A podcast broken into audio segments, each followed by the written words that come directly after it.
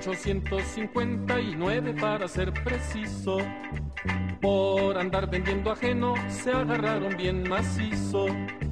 Disque muy serio tratado de Guadalupe Hidalgo y la tierra se han robado. México sufre un despojo y dijo Juan Cortina, ahorita yo me enojo. Más allá del río Bravo, gringos contra mexicanos. Leyes y tratados sirven solo a los americanos. Cortina es de Tamaulipas y paga las ofensas con balas en las tripas. Los güeros ya no le gustan, la fama se le pega, lo miran y se asustan.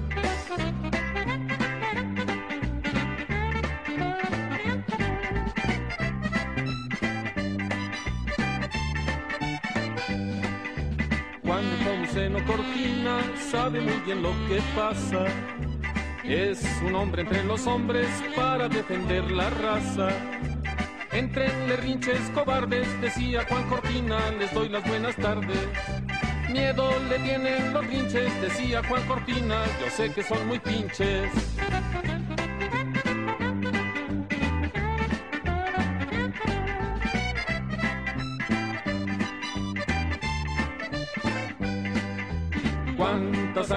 Para defender la tierra. Si no saben respetarnos, vámonos a darles guerra. Rinches de todo el estado, decía Juan Cortina, se roban el ganado. Rinches de la madriguera, decía Juan Cortina, se roban la frontera.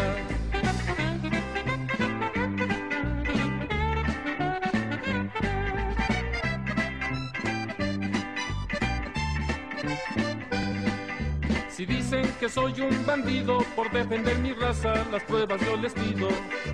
Juan Nepomuceno Cortina sacó para los gringos pistola y carabina. Que viva Juan Nepomuceno que trae para los gringos pistola y doble freno. Que viva Juan Nepomuceno que trae para los gringos pistola y doble freno. Que viva Juan Nepomuceno que trae para los gringos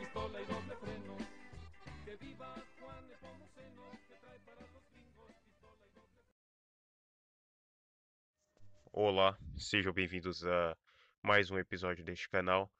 E bem, como eu havia dito no episódio anterior, eu tinha planos de continuar a falar sobre a história do México e falar sobre a questão da América Latina no geral, uma vez que eu não só estou falando sobre México, como sobre Brasil aqui no canal. E, inclusive, o próximo episódio vai ser sobre a história do Brasil. Pode ser que demore, pode ser que demore por N motivos, mas vai sair e vai ser o próximo. E bem, então eu esse daqui é um episódio sobre história do México. E eu disse, e, e aí é que tá. No primeiro episódio que eu fiz, eu disse que ah, o próximo farei sobre a independência, talvez sobre as revoluções, a revolução de 1910. Mas temos um pequeno problema que é o seguinte: para se abordar história de outros países aqui, não é válido, não, não, não que não é válido, mas não é interessante para nós falarmos de histórias de países apenas por falar. Então, sei lá, eu pegar a história da Alemanha e falar só por falar da história da Alemanha. Creio que seja interessante, que seja mais prático, se a gente pegar ãh, aspectos culturais de certos países e de certos locais e histórias no geral que nos ajudem a compreender certas coisas não só em campo histórico, como em campo ah, mais ideológico, digamos assim. Porque veja bem, história, por exemplo, da Prússia. Eu falei do Bismarck, eu falei do Kaiser, eh, do Kaiser Guilherme II, eu falei da questão da construção daquele território. E tudo aquilo ali a gente pode utilizar como reflexo para muitas coisas que nos atingem diretamente o primeiro episódio sobre a história da, do México, eu falei sobre a cristianização do México. É algo que também a gente pode utilizar aqui como reflexo para a gente, porque o que a gente aprende, como eu disse naquele episódio, é que a cristianização foi um negócio horrível, que chegou um monte de espanhol e começou a destruir a cultura local, que era maravilhosa, era uma cultura pacífica e bela, e eles implementaram o cristianismo malvadão.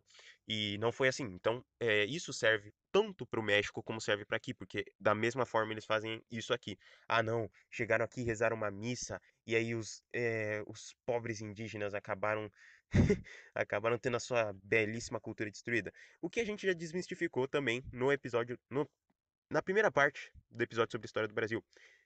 E acontece que não cabe aqui falar, por exemplo, sobre a independência do México, porque é algo tão próprio do México. Sei lá, só se eu abordasse independências no geral e falasse de um aspecto da independência que independências são sempre vistas como algo excelente, como algo bom, como de novo aquela narrativa que eu não canso de falar aqui, que que eu canso de falar aqui no caso, e que a gente falou inclusive no episódio sobre a história do Brasil de que ah, é o oprimido versus o opressor. Então é o país que está sendo colonizado, que é o oprimido, que é o, o fraco, e tem o opressor ali que é o colonizador, e aí a gente tem que se separar deles, separar é, não só fisicamente, entre aspas, mas ideologicamente, culturalmente, a gente tem que se desenvolver a parte deles, o que não faz o menor sentido, uma vez que a gente foi colonizado por esses países, é, digamos, inevitável que a nossa cultura seja também a cultura daqueles países. É lógico que é o nosso próprio modo, mas enfim, a questão aqui é. Então, independência do México é um negócio muito próprio do povo mexicano, é um negócio muito próprio do México. As figuras que estavam envolvidas são muito próprias. É... E tem muita coisa que não seria proveitoso falar aqui. Então, eu tenho que abordar um outro aspecto, obviamente. Este outro aspecto é um aspecto que eu acho que eu não preciso nem é, dizer que todo mundo aqui compartilha de uma visão muito parecida, porque, veja bem, é, todos nós que estamos aqui nesse meio, independente do que a gente se intitule, digamos assim, a gente pode se dizer ah, fascista, eh, NS, sei lá, o que seja. Independente disso, uma coisa é muito clara, uma coisa a gente concorda, todos nós concordamos, que há determinados povos tem um povo em específico que fica mais claro, mas há determinados povos que constantemente tendem a subverter a cultura de outros países. Fazem isso, inclusive, colocando como se fosse algo bom. Então você tem o povo escolhido, que é, que pega e implementa todo tipo de degeneração na sociedade e coloca como se fosse algo bom. Não, para vocês progredirem aqui, vocês têm que ter aborto, vocês têm que ter, é, sei lá, parada gay, mas. É, e eles colocam como se fosse algo bom. Não. Vocês têm que progredir, vocês têm que. Vocês não podem continuar nesse tradicionalismo retrógrado e tudo mais, entende? E. Com o povo escolhido, isso daí é muito claro, entende? A gente já tem, a gente já fala, já é até clichê falar disso, né? Que ah, o povo escolhido subverte as culturas. Beleza. E aí você tem outros povos. Porque é óbvio, não é como se o povinho escolhido fosse conseguir fazer tudo sozinho. pra, é, não é como se, ah, eles chegaram lá, por exemplo, na. Cara, eu ter que tomar cuidado com o que eu vou falar, mas. Eles chegaram lá na Europa e. Ah, vamos implementar aqui coisas nefastas e coisas controversas para esse povo e o povo é inocente, os governantes e todo mundo era tudo inocente e o povo escolhido é um malvadão. Eles são uma grande parte do problema, mas os povos em si contribuíram para isso também, entende? Então a gente não pode tirar a culpa, por exemplo, ah, porque é, não foram o povo escolhido que fez tudo sozinho, entende? O iluminismo, as influências da, da Revolução Francesa no mundo, as influências de diversas coisas é, no mundo não vieram só do povo escolhido, foi um monte de outros povos que contribuíram também. Alguns desses povos, é óbvio, pensavam que estavam fazendo algo bom é, e castraram o seu próprio povo completamente. Mas a questão aqui é muito simples.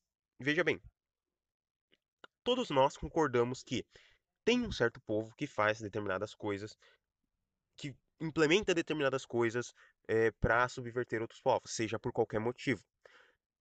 E tem um país específico, dessa vez não é o país do, do grande nariz, mas o país que ajuda muito o país do grande nariz, os Estados Unidos da América. E eu creio que se você está aqui nesse meio, é, já ficou bem claro para você que esse país não é boa coisa. Pois veja bem, eles são o país da que dizem ser o país da liberdade, ao mesmo tempo que você não pode falar de determinados povos, você não pode falar de, de determinadas raças, você não pode falar de determinados tipos de pessoa que você é censurado. O que é muito esquisito para o país que é o país da liberdade, é o país da democracia, mas ao mesmo tempo você tem fraudes eleitorais. E beleza, é bem esquisito você ver pessoas de determinados países idolatrando os Estados Unidos da América, em especial latino-americanos. É, porque o anti-americanismo sempre foi uma característica dos latino-americanos. Nunca foi é, uma característica nossa querer se parecer com aquele país, ou pior, é, aplaudir as ações daquele país. Porque por debaixo daquele véu de país da democracia, de país da liberdade, de potência mundial, você tem muito, digamos, sangue nas mãos do país, entende? Sangue. Aquilo foi construído em cima de sangue e morte de gente inocente. É, acho que o exemplo mais claro disso é, sei lá, Hiroshima e Nagasaki, entende? Então, esse episódio aqui seria especificamente para falar sobre anti-americanismo. Dando exemplo do anti-americanismo mais claro que tem, que é o anti-americanismo dos mexicanos. E bem, a questão aqui é muito simples. É... Se você for em qualquer canal Nelcom, abre qualquer um que seja, se você vê qualquer erro que seja cometido por algum político aqui do Brasil, a primeira coisa que eles sempre vão falar, por exemplo, vou, vou usar um exemplo aqui, ah, pegar o Bolsonaro. O Bolsonaro vai lá e faz alguma coisa que é antidemocrática. Abre qualquer canal Neocon, o que eles vão estar falando é o seguinte: se eles não estiverem defendendo o Bolsonaro, eles vão estar falando de coisa tipo: ah, a gente também se preocupa com a democracia, porque a gente quer chegar no nível dos Estados Unidos de democracia, a gente quer chegar no nível dos Estados Unidos de liberdade, a gente quer chegar nesse nível. E é sempre a mesma coisa, idolatrando figuras dos Estados Unidos como se eles fossem uh, o exemplo máximo de um país, do que um país deveria ser. E bem, essa visão aí, ela não nasceu do nada, ela não veio do nada, né? Não é como se as pessoas começassem a ter um delírio é, coletivo de que os Estados Unidos fossem o melhor país do mundo. Essa imagem teve que ser construída. E, bem, uma das, uma um dos fatores aí que contribuiu para isso, e eu já falei no episódio sobre a Primeira Guerra, foi justamente a Primeira Guerra. Porque ali você tinha uma situação muito simples e muito clara. A Primeira Guerra, a Segunda Guerra também, mas a Primeira Guerra é que inicia isso. Porque veja bem, a Primeira Guerra você tinha uma situação muito clara. Era uma guerra europeia.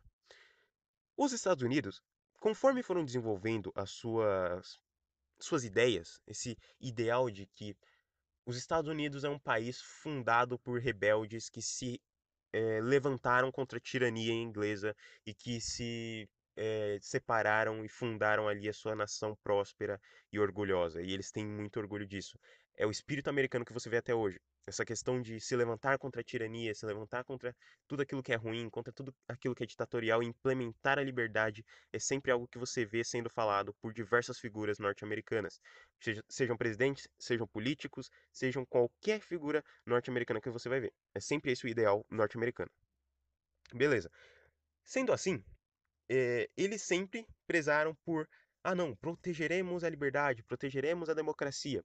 Então, na Primeira Guerra, a situação que você tinha era a seguinte: era a Alemanha e a Áustria-Hungria, principais ali, é, contra a França, contra a Inglaterra. E a gente, não só por laços naturais de cultura, por a Inglaterra ter colonizado aquela, aquela por ter tido aquelas 13 colônias dos Estados Unidos, é, não só por essa questão, você tem a questão também de que eles viam que ah, a França teve a grandiosa Revolução Francesa e o, a Inglaterra sempre foi um exemplo de democracia. E sendo assim, é nosso dever proteger esses países porque eles é, são os guardiões da democracia, são os guardiões no qual nós nos inspiramos para podermos é, chegar até onde chegamos. Pelo menos foi essa desculpa que eles usaram para poder entrar na Primeira Guerra. Não só isso, você teve o, a questão de terem afundado submarinos. É, na guerra de mar restrita da Alemanha, afundaram submarinos do, dos Estados Unidos. Mas ainda assim, é, a questão é, quando os americanos chegam na Europa, o que o europeu médio vê? Olha, a gente está aqui nessa guerra que está durando anos, a gente está aqui nessa carnificina sem fim. Precisou chegar esses caras do outro lado do continente para salvar a gente. Do outro lado do continente. Precisou chegar esses caras de outro continente para salvar a gente. E a visão que se foi construída era de que os americanos eram os heróis que ajudaram a salvar a Europa da tirania do Kaiser Guilherme II.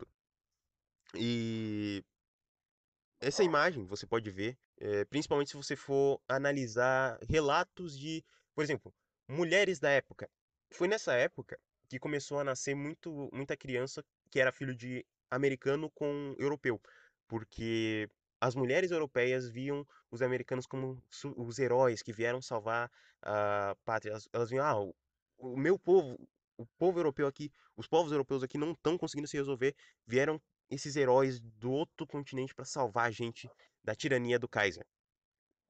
E sendo assim, começou-se a se implementar essa visão de que os americanos são heróis e que eles têm alguma coisa de diferente dos outros povos do, dos outros países e eles são sempre aqueles caras, aqueles, como eu disse, aqueles rebeldes que se revoltam contra a tirania e que tentam acabar a todo custo contra a tirania. E você tem isso na Primeira Guerra. Acaba a Primeira Guerra, e como eu disse no final daquele, daquele episódio sobre a Primeira Guerra, você tem aquela coisa. Primeiro de tudo, diversas, é, diversos benefícios são dados para um povo específico em, em, em países específicos. É, não à toa que o Kaiser Guilherme II, o seu ministro de guerra, vão falar dessa questão de que a guerra não foi só vencida no campo é, pelos, não foi só vencida pelo, pelos Estados Unidos, por esses outros países, só no campo militar. Eles venceram em outro campo. E você tem essa coisa de que crescente de que tem um povo em específico que sabotou a Alemanha e que vem sabotando a Alemanha há muito tempo o que vai ocasionar depois na ascensão do nacionalsocialismo. E a questão é muito simples. Uh, os Estados Unidos, depois que eles vencem a guerra, eles são vistos como, não só como heróis, mas como o modelo deles, modelo de governo deles, o modelo deles de civilização é o modelo ideal a ser seguido. Portanto, por isso que você vai ter a queda de diversos impérios. Você tem a queda do Império Russo, mas aí foi pela questão da Revolução. Mas, por exemplo, queda do Império Alemão e você tem a instalação da República. Era justamente essa tentativa de minar os impérios. Por isso que aquele episódio que eu fiz sobre a Primeira Guerra, talvez algumas pessoas não tenham entendido, se chama Queda dos Impérios. Porque ali caem os principais impérios da Europa. E você tem essa implementação de modelo americano no. É, de modelo americano como sendo o modelo ideal no imaginário popular. Então, diversos países que eram, que eram um império, que era um negócio mais tradicional, o império cai, os reinos caem, e você tem implementação de repúblicas, você tem a implementação de democracias, de coisas que eram inimagináveis para povos europeus. E isso daí começa a acontecer, e tudo sobre aquela visão de que não, nós queremos ser como os americanos, nós queremos chegar nesse nível, porque nós não podemos continuar aqui nesse tradicionalismo retrógrado e que vai nos levar a uma tirania tal qual era do Guilherme II ali. Entende? Era sempre essa visão. E a questão é: Primeira Guerra você já teve isso? Agora, eu não preciso nem dizer a imagem que foi feita em cima dos americanos como heróis na Segunda Guerra. Porque na Primeira Guerra você tinha, ah, o Kaiser Guilherme II. Mas o Kaiser Guilherme II, ele era tido como um tirano. Apenas, apenas como um tirano. O líder da Alemanha, o líder da Alemanha na Segunda Guerra não é só tirano. Pelo menos ele não é tido apenas como tirano. Ele é tido como tirano, como assassino, como eh, como o pior ser que já pisou na face da Terra. A gente vê isso. Se você pesquisar qualquer videozinho aí de história de Segunda Guerra, ele, você vai ver historiador, você vai ver gente falando isso, que ele foi, ai meu Deus, o pior ser humano que pisou na face da Terra e tudo mais. Enfim, é... Segunda Guerra, você vai ter isso daí. É... Esses países que estavam sendo castrados, esses países que estavam tendo, inclusive, é, estavam dando muitas, como é que eu vou dizer, muitos privilégios para alguns grupos específicos, E aí, quando você tem uma contra-revolução, você tem uma reação a isso, que são a ascensão desses governos mais nacionalistas, Alemanha, na Itália, na Espanha, e todos os outros países, quando você tem essa ascensão de questões mais tradicionais, de questões mais ligadas ao povo mesmo, porque o povo não era democrático, o povo não era isso daí, esse modelo americano. Quando você tem a ascensão desse, dessa coisa, aí você tem é, toda essa propaganda que foi feita em cima dos fascistas. Você vê isso é, e, e você vê a implementação da questão do medo. Então, não, se a gente não for uma democracia, se a gente não for uma república tal qual a República Americana, nós seremos nós estaremos em um governo tirânico que vai nos oprimir e que vai oprimir pessoas que são de, de determinadas raças, pessoas que são de determinados povos, oh meu Deus, entende? É, você vê isso, por exemplo, com o Mosley. O Mosley, quando ele foi fazer aquele protesto lá, ele nem ia fazer nada muito grande, mas já colocaram como se, não, o Mosley vai fazer a mesma coisa que o Bigodinho fez, que o o Mussolini fez, ele vai fazer uma marcha aqui, ele vai querer tomar o poder, ele vai querer fazer uma revolução. É justamente essa implementação do medo feita pelos narigudos. E a questão é muito simples. É, com a ascensão desses governos, tem de se criar a imagem de que eles são o mal absoluto a ser destruído. Porque se na Primeira Guerra você tinha esses países como a Áustria-Hungria e a Alemanha, mas eles eram só ah, é, são países tiranos que estão ameaçando a liberdade de outros países. É só isso. Aqui, e se lá você, você tinha só isso, e os americanos já eram tidos como heróis, você imagina aqui que colocam esses caras, o eixo no caso, como os piores dos piores, entende? E eles pegavam aquela coisa, ah, campo de concentração. Aí pegavam os japoneses também, ah, não, o japonês matou, matou muito chinês. Matou mesmo, mas, mas a questão é, é, pegavam esses caras, ah, o, o mussarela lá, o povo, aquela coisa que falam que ah, o povo italiano odiava o mussarela e por isso que eles mataram, não tem nada a ver, foi, foi tudo partidário. E a questão é, a questão é muito simples. Colocam esses caras como mal absoluto e do outro lado, se um lado é o mal absoluto, o outro é o bem absoluto. Então você tem a Inglaterra, você tem os Estados Unidos e você tem a União Soviética. Desses três países, uh, você tem os Estados Unidos, por exemplo, e a, e a Inglaterra, que são, de novo, exemplos de democracia, exemplos de república, exemplos de liberdade. O único que não era tido assim era a União Soviética. Até porque a própria União Soviética não era muito amigável com o americano. Mas a questão é: você tinha a União Soviética, você tinha os Estados Unidos, você tinha a Inglaterra. Inglaterra e Estados Unidos sempre vistos como ah, eles já são o país da liberdade, oh meu Deus, sonho americano, a gente tem que ser como eles. E aí eles vão e derrotam o que seria, em tese, o mal supremo. E, e bem, é, a gente a gente sabe o que aconteceu depois, né? Os americanos são exaltados como os heróis, os alemães são as piores pessoas do mundo, e o que acontece depois é bem deplorável. Mas, na Segunda Guerra, a gente tem uma coisa que é o primeiro evento que divide opiniões de pessoas sobre os Estados Unidos, que é Hiroshima e Nagasaki. Quando ele está com as bombas em Hiroshima e Nagasaki, em gente inocente que não tinha nada a ver com a guerra, que. Cara, pelo amor de Deus.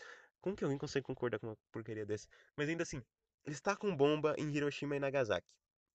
Se você perguntar para esquerdistas e até mesmo alguns conservadores, muitos deles vão dizer que não, olha, isso daí foi terrível.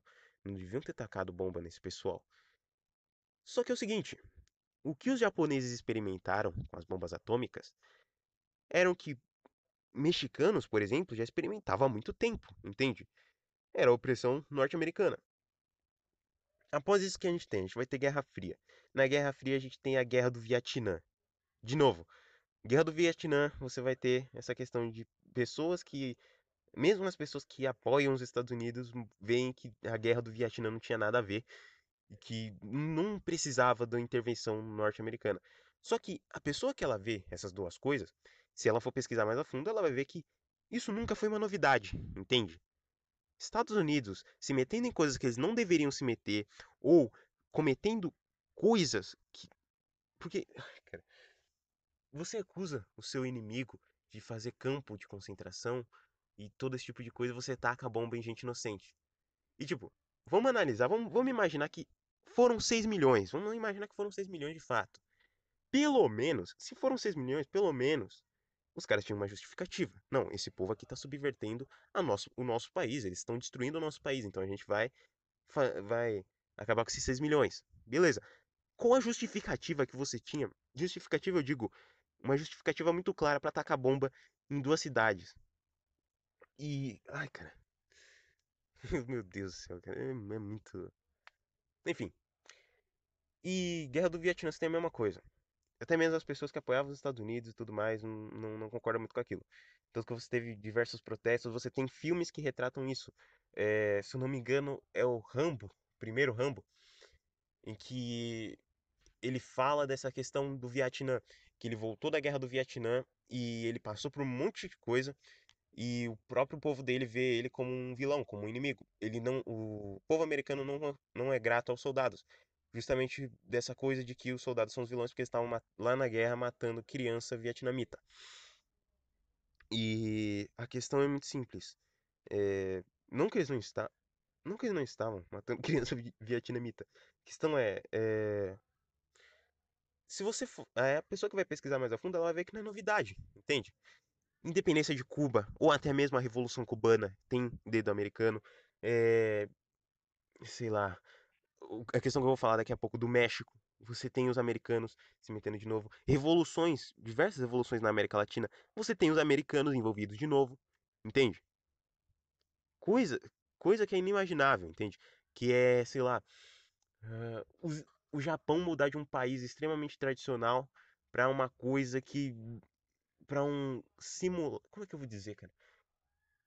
Sei lá, para um simulacro de, de, democracia americana asiática. A questão é, é, os Estados Unidos sempre estiveram envolvidos nesse tipo de coisa. Primeiro povo a experimentar isso foram os mexicanos. Não é à toa que a gente sempre tem essa visão de que mexicanos e americanos são rivais por natureza. Você sempre tem essa questão, por exemplo, que foi muito falada nas eleições do Trump. É, foi muito falado no, no, governo do Trump, dos é, imigrantes mexicanos indo pro, pro, os Estados Unidos ilegalmente. E assim, é, você tem também a questão de que sempre que você vai analisar o povo mexicano, uma das primeiras coisas que você vai ver é que eles não gostam de americanos. E eu acho que a questão que melhor retrata isso são as tomadas de território dos é, mexicanos pelos americanos. Os ter... Porque para quem não sabe, eu acho que isso daí é um negócio acho que todo mundo sabe. O... Os territórios hoje dos Estados Unidos, sei lá, do Texas, do Novo México, acho Califórnia, eram todos territórios mexicanos o México, da maneira que a gente vê hoje, isso é algo muito curioso. Você vai pesquisar mapas do México é, antes dessas tomadas de território. O México era muito maior, mas ele perdeu quase metade do seu território por causa dos Estados Unidos. E isso é algo que, inclusive, ouvia na escola da minha professora, mas ela nunca falava muito bem a razão deles terem perdido esses territórios. Ela sempre vinha com aquela visão, é óbvio, de que ah, os americanos, opressores malvados, é, e tipo, isso é muito curioso, porque os. Ao mesmo tempo que os progressistinhas idolatram a democracia, idolatram esses valores norte-americanos, idolatram é, esse tipo de coisa, eles também colocam eles como os opressores, porque, entende? É um negócio bem paradoxal. É... E aí é que tá. Ela, ela sempre falava, ah, não, que eram os americanos malvados que oprimiram os mexicanos e tomaram os territórios deles. E é um negócio que vai muito além disso, entende? É um negócio que vai muito além. O anti-americanismo mexicano é um negócio que tá muito além disso. É... Anti-americanismo, no geral, é um negócio que tá muito além de questão de tomada de territórios. Não, não é só a questão, por, por exemplo, que eu citei da Europa, de terem derrubado os impérios europeus e terem colocado um monte de república, um monte de democracia, um monte de coisa que não tem nada a ver com certos povos europeus. É, é uma questão que vai muito mais além, é uma questão que está muito mais enraigada na colonização em si dos Estados Unidos, em quem colonizou os Estados Unidos e, não só isso, mas os pais fundadores dos Estados Unidos em si, enfim. Mas beleza.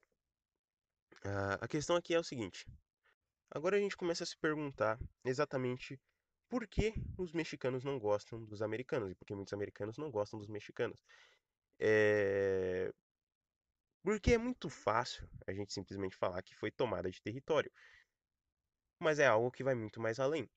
E eu acho que o primeiro ponto que a gente pode abordar sobre isso são as questões culturais, que são muito divergentes. Então, por exemplo, isso vem da colonização. Os Estados Unidos foi colonizado pelos ingleses. O México foi colonizado pelos espanhóis. O México é católico, Estados Unidos é protestante. Os Estados Unidos, pelo menos é, antes, né, era um país muito racialista. Ainda é, mas antes era muito mais. Era um país muito racialista. O México não é tanto. É, eu digo na questão dos Estados Unidos ser muito separado, negro, ser muito claro a divisão entre negro, branco e latino, entende? Você não tem é, esses povos, não é igual no Brasil, que você tem um bairro onde tem negro, tem branco, tem asiático, tem é, pardo, tem um monte de gente. Você entra num, sei lá, num bar, tem o cara branco um, tá bebendo com o cara negro. Você vai em qualquer ambiente de trabalho, você tem cara branco, tem cara negro, tem cara latino, entende? Lá é muito mais uma questão, uma divisão racial muito mais forte. Era muito mais no passado, né? Mas isso daí um, é um assunto para um próximo episódio. É, o México e os Estados Unidos são países opostos por si só. E quando você coloca esses países que são opostos próximos, porque eles são um faz, um faz fronteira com o outro ali, vai dar problema. É a mesma coisa com Polônia e Alemanha, por exemplo, que eram países que estão próximos ali e que em muitas questões são divergentes. Então você vai ter guerra entre eles. E a questão é a seguinte: as questões culturais são problemas. É, as questões de eles terem culturas muito diferentes são um problema. E isso vai se agravar ainda mais depois da independência do México. E bem, a questão aqui é muito simples. Uh, os, você tinha os ingleses colonizando ali os Estados Unidos e você tinha os espanhóis colonizando o México. E se você olhar só os períodos coloniais, você já vê uma diferença gritante. Até se você olhar a colonização do Brasil, você vê uma diferença gritante entre colonização do, dos Estados Unidos, do norte do, das Américas, e colonização da América do Sul ou da América Central. É muito gritante a diferença entre como esses povos foram colonizados. É, e a questão é a seguinte: é, esses países eles já são opostos por natureza, eles já são é, opostos não só na cultura, como seus povos, como em suas origens e suas raízes. E quando o México consegue a sua independência, quando eles se tornam um país independente, você já começa a ter as primeiras é, os primeiros indícios de conflito. Porque é o seguinte: os Estados Unidos é, tinha uma visão muito clara depois da sua independência, que era a visão de que os europeus são um povo alheio aos americanos. E quando digo aos americanos, eles se referiam às Américas no geral. Os europeus são um povo alheio aos americanos. Eles não têm os mesmos interesses que os povos daqui. E, portanto, não podemos deixar que eles é, que eles infiltrem suas ideias aqui. Era algo mais ou menos do tipo. Que é aí que você vai ter ideias como a, a doutrina Monroe, você tem a ideia do as ideias de destino manifesto e todo esse tipo de coisa. Que eram ideias justamente disso. É, a ideia de que o povo, os povos das Américas não tem nada a ver com os povos europeus. E aí é que tá, aí que começa a ser interessante. Essas ideias começam a se tornar muito fortes nos Estados Unidos. E uma das ideias que eles tinham era a seguinte: como eu disse, os europeus não têm nada a ver com a gente e nós não temos nada a ver com os europeus. Por isso, eles tinham a ideia de que qualquer conflito entre europeus fica entre eles e a gente não tem nada a ver com isso. A gente não vai intervir em conflitos europeus, que vai perdurar até o, o, a metade ali da Primeira Guerra. Então, por exemplo, quando começa a Primeira Guerra, a visão que os americanos têm é: essa é uma guerra na Europa, é uma guerra que não tem nada a ver com a gente e a gente não vai é, se meter nisso, entende? Quando você tem, por exemplo, a independência de Cuba, é, os cubanos é, querendo. Não os cubanos, mas determinados grupos em Cuba querendo lutar contra os espanhóis. Eles tinham essa visão também de que embora sejam é, sejam um povo ali que não é europeu, sendo pelo menos pela visão deles, oprimidos pelos europeus e tenham, tenham o desejo de se libertar, ainda assim a gente não vai se meter. Porque é algo muito próprio ali, a gente não vai, não vai querer se meter nisso, entende? Mas enfim, tanto em um conflito quanto em outro, os Estados Unidos deu um jeito de se infiltrar ali, de, de entrar no meio ali, entende? E a questão é o seguinte: é... eles tinham essa ideia de que Europa é um negócio muito separado das Américas. Por aí você já, já começa a entender o rumo que isso daqui tá tomando. Porque é justamente daí que começa a nascer essa noção de que, ah, é, a gente tem que ser igual os americanos. E, tipo, o cara é descendente de, de português, descendente de espanhol, descendente de alemão, e o cara tá falando que tem que ser igual aos que a gente tem que ser um país igual aos americanos, entende? O que não tem nada a ver, o cara não se inspira nas raízes dele. Ele não se inspira, ah não, sou um descendente de português, então eu nós, é, nosso país é descendente de, dos europeus, nós fomos colonizados pelos, pelos europeus, sei lá, pega os portugueses, os portugueses. Então a gente tem que constituir uma cultura mais próxima dos portugueses, entende? Não, a gente tem que ser igual aos americanos, porque eles têm uma democracia maravilhosa. Então a gente tem que ser literalmente a mesma coisa. E a questão é a seguinte: os americanos eles tinham essa ideia e eles tinham a ideia de que não só os europeus não têm nada a ver com a gente, como nós temos que eliminar as raízes dos europeus daqui. E principalmente por nós sermos um país muito desenvolvido, um país muito belo, um país com uma história belíssima, nós lutamos aqui contra esses tiranos que tentaram nos escravizar e derrubamos eles e agora nós somos um país livre, temos que levar isso para os outros povos da América. Então começa essa questão de que a gente vê muito em filme, que a gente vê muito talvez você já tenha escutado, por exemplo, na escola, do expansionismo americano nesse tempo, é, após a independência.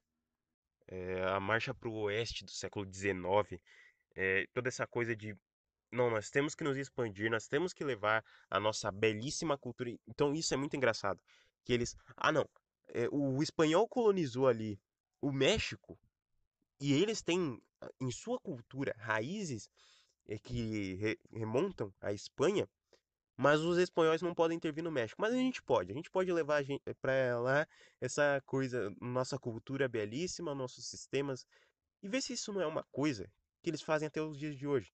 Então, quando eles têm que invadir um país, eles falam essa mesma coisa. Não, gente, aquele país tem uma ditadura sanguinária. Vamos lá, a gente tem que libertar eles dessa ditadura e levar nossos costumes americanos para lá. A gente tem que levar eles para eles a, as coisas belíssimas que nós temos aqui nos Estados Unidos, né?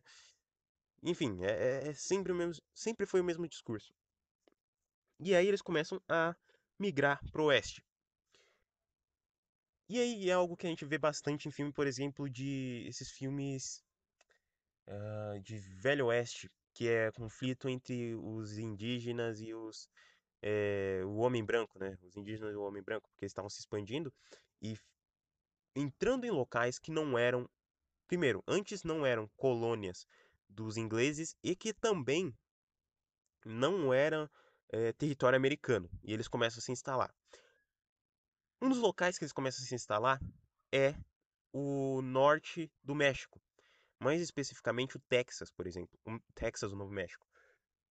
O Texas é, é muito engraçado porque ele sempre foi um, o, a região ali do Texas sempre foi uma, um local onde você tinha uma certa concentração de descendentes, pelo menos de norte-americanos, norte-americanos em si e até alguns ingleses. Por quê? Porque era um local que tinha muito índio, entende? Era um local que tinha muito índio. E, por exemplo, durante a colonização, pertinho ali do final da colonização, quando o México ainda era colônia do, do, da Espanha, a Espanha não ligava muito de ir para lá colônia americana, porque eles viam que eles estariam fazendo o trabalho para eles, entende? Porque se o, a Espanha fosse se preocupar em colonizar aquele, o norte ali do México, ia dar muito trabalho porque tinha muitas tribos é, de índios que eram hostis. E eles iam ter que ter todo o trabalho, então é muito melhor deixar americano entrar ali, é, deixar anglo entrar, entrar ali, e eles vão colonizar pra gente.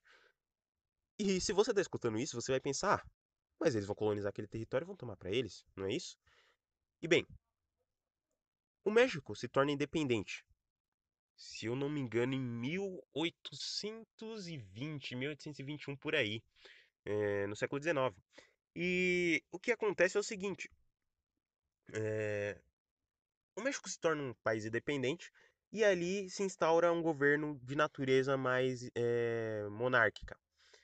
É, só que o primeiro dos problemas que eles tinham que tratar era o seguinte: depois da guerra, depois da guerra que eles tiveram para se tornarem independentes, o México estava em crise, estava com uma crise econômica. Então eles não podiam se dar o luxo de ficar se preocupando em colonizar é, o norte, de, é, por exemplo, é, chegar lá e civilizar aqueles povos, aquelas tribos que estavam lá de índio. É por isso que não só agora eles permitem que colonos vão para o norte ali do México, como eles também dão incentivos. Então, por exemplo, é, se eu não me engano, é nesse período, é nesse período que eles isentam os impostos dos colonos que vão pro, dos colonos americanos que vão para o norte do México. Eles isentam eles de impostos, dão um monte de benefício para eles, é, dão certas terras para eles, porque era justamente essa questão. Olha, a gente não precisa ter esse problema, porque eles vão colonizar aqui pra gente, vão acabar com esses índios, esses índios não vão ser mais os nossos problemas. E aí, aquela questão que eu falei, ah, mas eles vão tomar o território para eles, eles tinham a seguinte visão: aquele território não habitam só índios, tem muito mexicano ali. Então os americanos vão chegar lá, com o tempo convivendo com o povo mexicano, eles vão é, começar a emular a cultura mexicana e vão começar a se tornar mexicanos também. Então vai ter aquela primeira geração ali de americanos, mas por exemplo, você vai ter mexicana se casando com americano, ou mexicano se casando com americana. É, você vai ter também os próprios americanos que ainda se mantêm a sua linhagem só de americanos. Eles vão começar, os filhos deles vão começar a conviver com outros mexicanos, vão adquirir aquela cultura. E em breve também vai ser tudo mexicano, entende? Ou seja, a gente também não precisa se preocupar, porque eles vão adotar a nossa cultura. O que foi um erro. Eles não adotaram a cultura mexicana. Eles continuaram com os costumes americanos e não só isso, como eles tinham a visão de que eles tinham que se aproximar cada vez mais dos Estados Unidos. Porque, como eu disse, quando você tem independência, você tem os primeiros indícios de conflito. Que aí, de novo, vai se remontar a questão da raça. Quando os, os mexicanos conseguem a sua independência, é questão de tempo que eles libertam os escravos. Você não tem mais escravidão no México. Ao passo de que a mão de obra daqueles colonos é, texanos era toda escrava, entende? Era de negro. E aí você começa a ter os primeiros problemas. Você tem o México, que é um país católico, e escravidão é algo anticatólico, por natureza. Não só isso, como é um país que aboliu já a escravidão, você tem aqueles texanos continuando com a escravidão. Isso já causa um primeiro incômodo. Isso já causa um primeiro incômodo em ambos os lados, tanto o lado americano quanto o lado mexicano. Os mexicanos veem aquilo como algo ruim, os americanos veem aquilo como algo normal e veem essa medida do, dos mexicanos de abolirem a escravidão como algo que está ameaçando eles. Mas, ainda assim, continuam chegando no, no norte ali do México cada vez mais americano. Ao passo de que começa a ter mais americano naquele território do Texas do que nos territórios do norte, mais especificamente o Texas, que é o que eu quero tratar aqui. No Texas começa a ter muito americano, começa a ter muito americano. E eles começam a criar, eh, não a criar leis, mas eles começam a criar costumes, é mais especificamente como coisa que, sei lá, é, imigrante. Como se. Como é que eu vou descrever? Por exemplo, imigrante muçulmano, é, muçulmano indo para a Europa. É como se os muçulmanos começassem a criar bairros exclusivamente de muçulmanos e ter costumes só de muçulmanos. E se você entrar lá e você não for muçulmano e não tiver os costumes muçulmanos, é, você está ferrado, entende? Como se, sei lá, a mulher europeia não pudesse usar. É, não pudesse mais sair sem estar utilizando uma burca, entende? Que não é o que acontece lá, né? O muçulmano vai para lá e acaba se ocidentalizando, mas ainda assim. Alguns casos ainda acontece, mas a questão é a seguinte. É, isso começa a acontecer. eles começam a criar, a criar determinados costumes e regras que eram exclusivamente de americano, os, os próprios os colonos americanos, no caso. E os mexicanos começam a ter problemas com isso, entende? Daí que começa a nascer aquele sentimentozinho de que hum, talvez americano não seja um povo muito bom, talvez aquele país lá não seja muito bom. Mas beleza. Isso daí ainda não, não é um grande problema. Isso daí não é um grande problema. O problema é o seguinte: os colonos já tinham aquela noção e aquele sentimento de que não, nós somos americanos, nós temos que nos aproximar do governo americano. E eles já tinham essa ideia de que, por exemplo, no Texas, o Texas tem que ser independente do, dos mexicanos. Eles tiveram diversas medidas que eles tentaram tomar para o Texas ser um estado mais independente. Mas no México, pós-revolução, era um negócio muito mais descentralizado, digamos assim. Você não tinha uma centralização muito grande do poder e por isso, uh, por isso os estados em si, uh, as regiões em si, elas eram muito independentes, entende? Elas tinham uma certa independência, o que não era suficiente para os texanos. Eles queriam independência formal de fato, entende? Eles queriam ser um estado independente. E era um, era um, era o México era, era isso, entende? Não só aquele norte que é cheio de americano, mas todos os, os territórios ali eles eram bem independentes. Você tinha um sistema de governo onde não era tudo centralizado na mão do, do rei. É... E, enfim. E o que acontece é o seguinte: isso, é... com o tempo, os americanos vão crescendo cada vez mais esse sentimento de que não, nós somos americanos, nós não temos nada a ver com os mexicanos, vamos nos aproximar do governo americano. Junto a isso, você tem essa visão do, dos americanos, do governo americano em si, de que é, eles têm que levar a cultura belíssima deles para os outros países e acabar com a tirania dos outros países. E por isso, o próprio Texas já era um local que os Estados Unidos já tinham tentado adquirir há muito tempo do México, entende? Eles fizeram diversas propostas para o México para adquirir aquele local. O que, bem, os mexicanos não aceitaram e já deixou ali um sentimento de que, bom, se a gente não vai conseguir isso daqui por bem, a gente vai conseguir isso daqui por mal. E, bem, passam-se os anos, passam-se um bom tempo, é, sobe ao poder um cara que ele, inclusive, a primeiro momento não era a favor da independência do México. Ele queria que o México continuasse ligado à Espanha, que é o, o, é, o Antônio Lopes de Santana, que é, tinha a alcunha de Napoleão do Oeste, né? É, é, bem interessante isso. E ele, como eu disse, ele já tinha esse caráter de não ser a favor da independência do México. Ele lutou depois na independência, mas em primeiro momento ele não era. E ele também era um, um fervoroso crítico a, por exemplo, o, a imigração de americanos para território mexicano. Ele, ele subiu ao poder em 1833, se eu não me engano, e ele. E bem, ele tinha essas críticas, e quando ele subiu ao poder, é, você nesse meio tempo você teve diversas coisas que mudou no México. E, e bem, ele era o presidente do México, mas a primeiro momento ele não foi uma pessoa que interferiu muito. Ele foi eleito pelo Partido Liberal, apesar de que, se você analisar a história dele, ele não era exatamente um liberal. Não dá para saber exatamente o que ele era de fato, porque ele diversas vezes é, é como o Bismarck, entende? O Bismarck lá ele é, era mais conservador, mas teve vezes que ele se aliou é, com os liberais para acabar com os católicos, teve vezes que ele se aliou com os católicos, entende?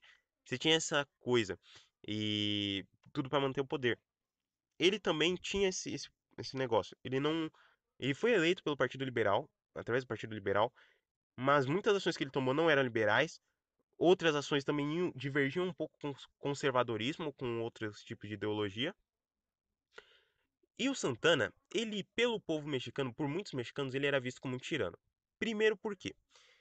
Como eu disse, ele foi eleito pelo Partido Liberal e quem, a primeiro momento, tomou conta do governo não foi ele, porque ele estava muito doente. Demorou um tempo para ele tomar conta do governo. Mas quando ele começou a agir, a primeira coisa que ele fez foi começar a centralizar o poder ao máximo que ele podia. Muitos mexicanos viram isso como algo ruim, porque ele estava tirando a independência regional, ele estava tirando a independência do. Como eu disse, era um, era um, o México era um local onde você tinha é, as regiões muito independentes, entende? Então, o Texas era muito independente do governo americano, os outros, os outros estados também eram. E muitos mexicanos não gostaram disso, eles começaram a ver o, o Santana como tirano. E se muitos mexicanos já viam o Santana como tirano, imagine os norte-americanos, que ele também já não gostava. Entende? Quando ele começa a centralizar o poder e principalmente nega vários direitos aos americanos, direitos entre aspas, porque os americanos começam a exigir que volte aquela política de isenção de impostos, que volte um monte de coisa, e ele não aceita. Eles vêm ali, bom, é agora que a gente vai conseguir a independência. Esse é o pretexto que a gente precisava. E a gente vê muito é, esse anti-americanismo mexicano fica muito claro no Texas. É, fica muito claro com o que aconteceu no Texas, mais especificamente com a Batalha do Álamo. A Batalha do Álamo, você tem um filme sobre isso, Acho que é um filme bem famoso. Acho que é de 1960 ele, que é do John Wayne. É bem famosa, inclusive, a história desse filme, a maneira como ele foi, como ele foi gravado, porque era para ele ter sido gravado em território mexicano, mas você tem os problemas. Enfim, vocês vão entender daqui a pouco do que eu tô falando.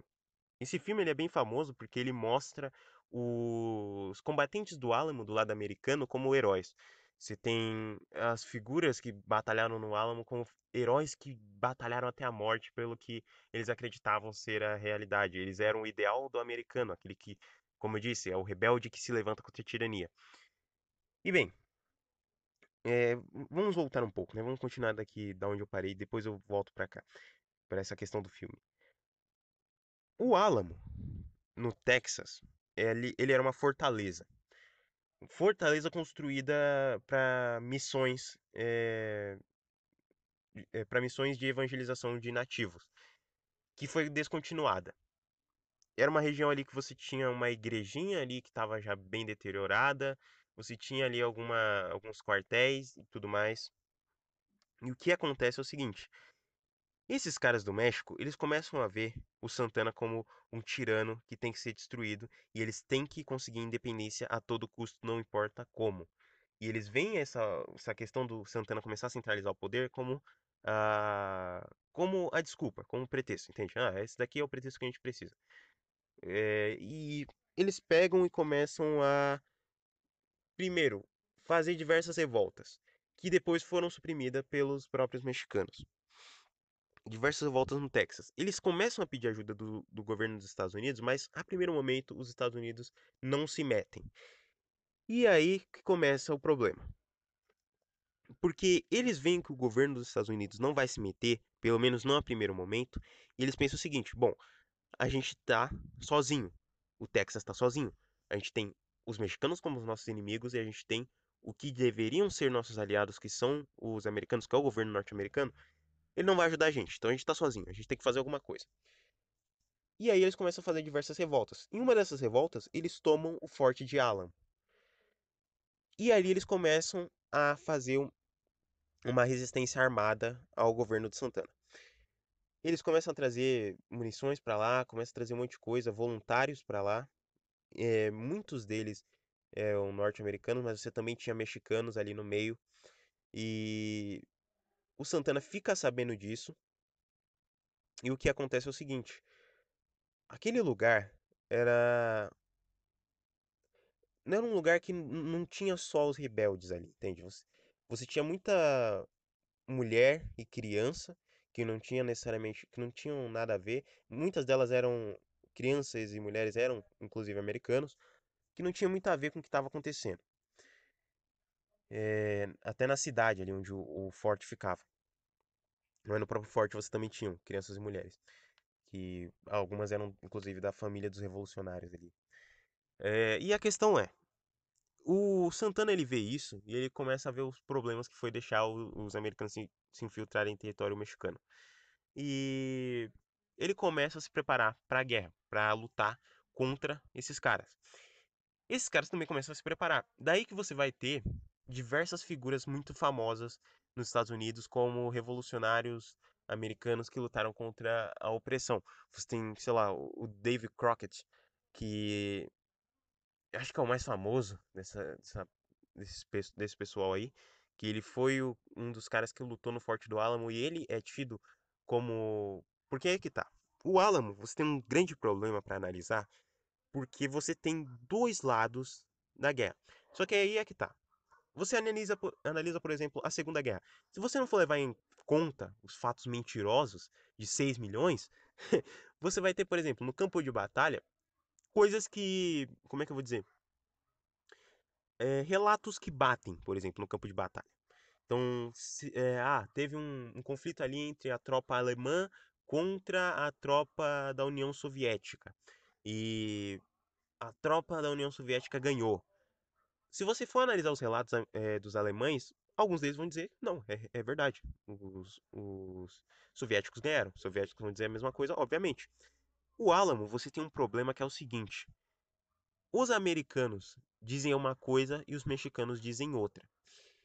O que, se você analisar, os relatos que mais batem são os dos mexicanos. O que faz mais sentido são dos mexicanos. Mas ainda assim, você tem esse problema.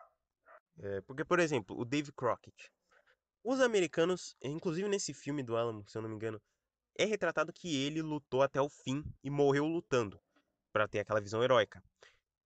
Por outro lado, os mexicanos dizem que na verdade ele foi capturado e fuzilado pelos é, pelas tropas do Santana. E você tem um, um problema que é isso. Os mexicanos são vistos geralmente como o, os mexicanos pelo lado americano são vistos como os malvadões e os, os mexicanos veem os americanos como os malvadões. E você tem essa questão também dos relatos. Porque, por exemplo, é dito também pelos americanos que, não, os americanos o, que estavam lá no Forte de Alamo lutaram até o fim, até a morte. Foram poucos os que foram capturados e fuzilados. A maioria ficou ali lutando até a sua morte, porque eles acreditavam em um ideal. O que não bate com o relato de alguns dos mexicanos que dizem que, na verdade, quando começaram a invadir o forte, teve um monte de, de americano que tentou fugir, que se acovardou. E de jornalistas da época, de coisa, de gente da época. E o Álamo em si, ele é o maior exemplo desse anti-americanismo, de como nasce o anti-americanismo. Porque eles tomam esse forte do Álamo e aí começa a ter toda aquela coisa. O... É por isso que eu gosto da história da América Latina, é, é muito interessante. Você tem cada coisa, digamos, bizarra aqui. Não, não, é, não é bizarra, é coisa própria, entende? Coisa muito própria da América Latina. Você tem situações. É, as revoluções são um bom fator disso. É, as revoluções em si, elas. Eu, óbvio, não, não, não que eu seja a favor das revoluções que aconteceram aqui, mas as figuras envolvidas elas são muito próprias, entende? A figura que você não consegue enxergar, não. Não tem como ter uma figura assim na Europa, entende? Na, na Ásia, entende? Na África, não tem como. É só aqui, é só na América Latina que você tem figuras assim. E, por exemplo, no Álamo, é, determinadas histórias que contam é coisa muito própria da América Latina. E, e aí é que tá. O que eu tava dizendo é o seguinte. Os americanos se aproveitaram desse conflito para fazer propaganda americana. Então você tem esse filme que eu citei, por exemplo. É, você tem vários filmes do Alamo, mas esse que eu citei é o mais famoso. É, você tem. E aí o que eu tava citando, né? É do John. Acho que o nome do diretor é John Wayne. Ele diz que esse filme. Esse filme aí ele tem. Você tem diversos. É, se você procurar aí artigo na internet falando sobre, você vai achar de gente falando sobre a história emocionante desse filme, que ele, é, o diretor, no caso, fez esse filme, é, que foi uma homenagem aos heróis norte-americanos, porque ele não combateu, não lembro qual guerra que foi, ele não combateu na guerra, e aí, por isso ele fez esse filme com para se redimir, e aquilo mostra o que ele acha do ideal norte-americano, toda aquela coisa. E o Alamo serviu por muito tempo como uma propaganda norte-americana. Ao passo de que, para os mexicanos, aquele era o maior exemplo do quão é, americano é, é, lixo, entende? É, para eles era isso. e o Álamo foi aquilo. Eles tomaram o território, tomaram uh, o forte ali do Álamo, e você tem diversas figuras famosas. você tem o próprio Dave Crockett, que eu falei, você tem o James Bowie, você tem o. Acho que é o William Travis o nome do cara que foi um dos, um dos que comandaram ali. E desses, desses aí, como eu disse, a maioria foi massacrado. Mas o Santana, ele, teve, ele tinha uma coisa que era: não vamos matar gente que não tem nada a ver com isso. Ou pelo menos gente indefesa, gente muito fraca. Esse daqui é entre a gente, os mexicanos e os americanos. Não vamos matar gente que não tem nada a ver com isso. Então, por exemplo, muita mulher e muita criança que estava lá sobreviveu, porque o Santana não queria matar eles. Inclusive, uma dessas, que eu não me lembro o nome, uma, da, uma americana, foi a que levou pro governador do Texas, eu acho, a notícia de que o, os é, revolucionários do Álamo tinham perdido a batalha e foi o que motivou ele a finalmente iniciar uma guerra, uma cruzada aí contra os mexicanos, que ocasionou aí na vitória dos texanos posteriormente, né? O Álamo é um dos conflitos, é um, um dos aspectos da, da revolução inteira que levou à independência do Texas e que posteriormente levaria à guerra dos americanos contra os mexicanos, que eles perderam boa parte de seus territórios, que depois vai ressoar em diversas figuras folclóricas, é, diversas figuras famosas é, do imaginário mexicano. Você tem, acho que a, essa música que eu coloquei no início, que é do fala do Juan Cortina, Juan Nepomuceno Cortina, que era um mexicano que lutou contra se, se eu não me engano, é, foi um mexicano que lutou contra os americanos, é, mesmo depois do, do México já ter perdido a guerra, ele foi um cara que ele é bem famoso lá no, no México, ele é tido como um herói mexicano e tudo mais, e porque ele era um cara que é, combateu na guerra dos mexicanos contra os americanos, foi contra o, é, terem assinado o Tratado de Guadalupe Hidalgo. E ele foi um cara que. Não tô, não tô colocando ele como herói aqui, porque eu não estudei o suficiente da história dele para saber se ele é, é realmente um herói. Mas para os mexicanos ele é tido como um herói, pelo menos. Mas eu não estudei o suficiente dele para saber.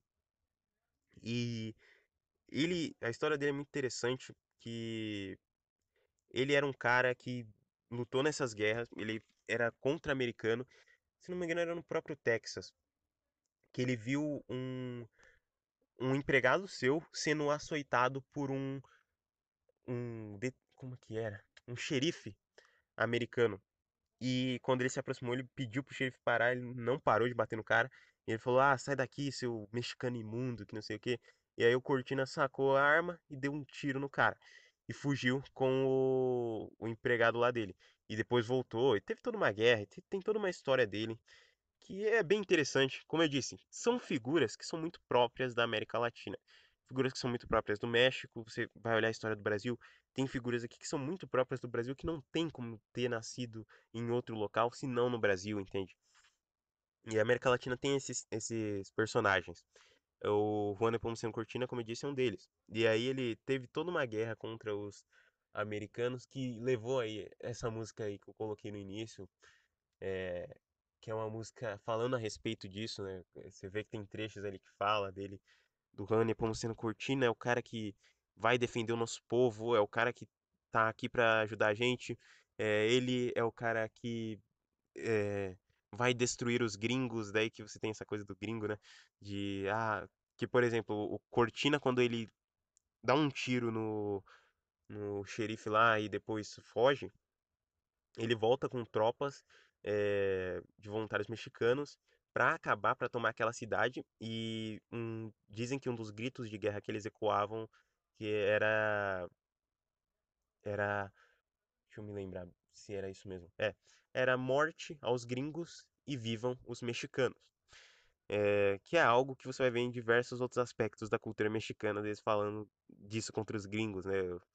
É, morte aos gringos e tudo mais. Especificamente falando dos americanos, obviamente.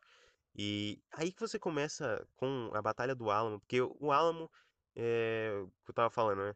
O Álamo, eles tomam o Álamo e o Santana é aí que tá. É, esse é o problema, cara. É que é muito. É muito mais fácil você acreditar na versão mexicana, principalmente pelo histórico que você já vê dos Estados Unidos de imputar a algumas nações fama que eles não deveriam ter. Então, com a Primeira e Segunda Guerra, com a Guerra do Vietnã e todas as outras coisas de colocarem figuras como ditatoriais e como sanguinárias e opressoras e eles não serem. Então é muito mais fácil de você acreditar na versão mexicana. Mas o que aconteceu foi essencialmente isso. Eles tomaram aquele forte, você tinha ali diversas figuras que depois se tornariam famosas nos Estados Unidos como heróis que lutaram até o fim contra a tirania. e o Santana chegou com as suas tropas. E o problema é que o Álamo, se você fosse somar todo mundo ali, tinha, sei lá, no máximo uns 200 caras ali. E o Santana chegou com muito mais gente. Eles estavam em menor número, mas eles tentaram resistir. É que você vai ter o, cer o cerco ao Álamo, que durou umas duas semanas, eles cercando o Álamo. E eles sem provisões, os, no caso dos americanos, sem provisões, eles estavam com problemas e quando finalmente o, o Santana decide avançar contra o Álamo, ele aí é que tá, de novo, você vai ter as divergências. Quando Santana decidiu avançar contra o Álamo, você tem duas versões. A versão dos americanos é a seguinte: levou levaram-se duas ondas de homens para alcançarem o Álamo, de que tentaram se aproximar do Álamo uma vez, eles derrubaram os caras, veio uma segunda onda, derrubaram de novo e só na terceira eles conseguiram é, chegar no Álamo. A versão mexicana é de que logo prime na primeira onda os caras não conseguiram segurar os mexicanos, os mexicanos tomaram o Álamo de uma vez. E que aí tem aquela coisa de que os americanos dizem que não, é, os, os heróis é, norte-americanos ficaram lá e resistiram até o fim na luta contra o opressor. E o que os mexicanos dizem é que, na verdade, quando começaram a é, chegar no mu nos muros ali da fortaleza, o, um monte de americano começou a correr para dentro da fortaleza e ficaram com medo e tudo mais, e que eles se acovardaram, entende?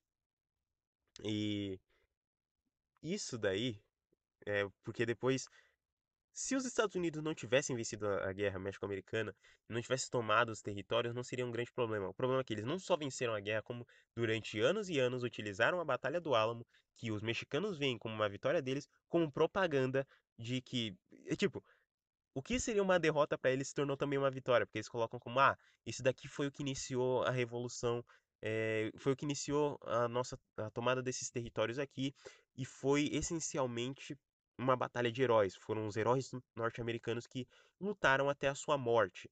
É...